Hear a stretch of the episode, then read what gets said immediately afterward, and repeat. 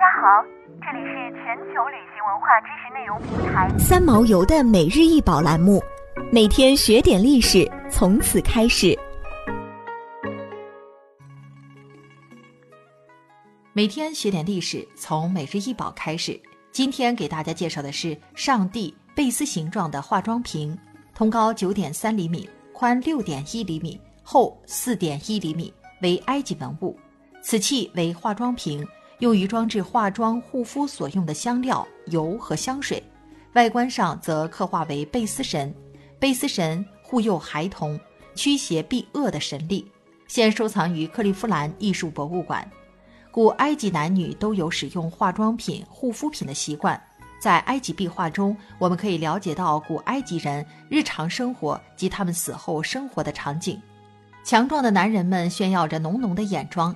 他们用孔雀石或方铅矿在调色板上研磨，然后混上水和油膏调制，最后会用专门的工具涂抹在眼睛上。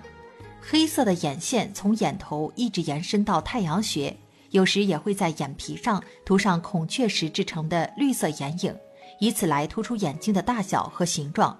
其实，他们画的眼线既有实际需要，也有宗教仪式目的。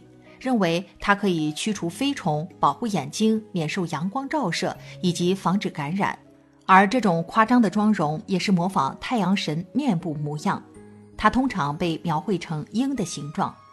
另外，古埃及人每天还会用香油或润肤油擦身，因为油类和动物油脂能够阻挡尼罗河三角洲的酷热和阳光，保护埃及人的皮肤，缓解肌肉疼痛。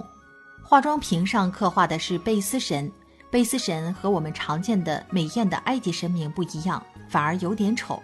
这是埃及的侏儒神，在古埃及，侏儒曾一度被视为具有非凡神力的特殊人群。贝斯神的脸部融合了狮子与人类的特征，双目深陷，眉骨外凸，鼻子扁塌，唇部肥大，双耳小巧圆润，耳侧伴有鬓角，体型怪异。双腿矮短内弓，双臂显得过长，臀后狮尾清晰可见。卑斯神最大的神力在于对家庭的保护，普通的古埃及民众也因此会在家中进行礼拜。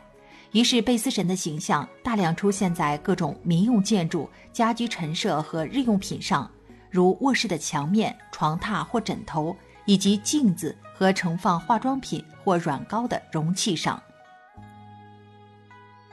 想要鉴赏国宝高清大图，欢迎下载三毛游 App，更多宝贝等着您。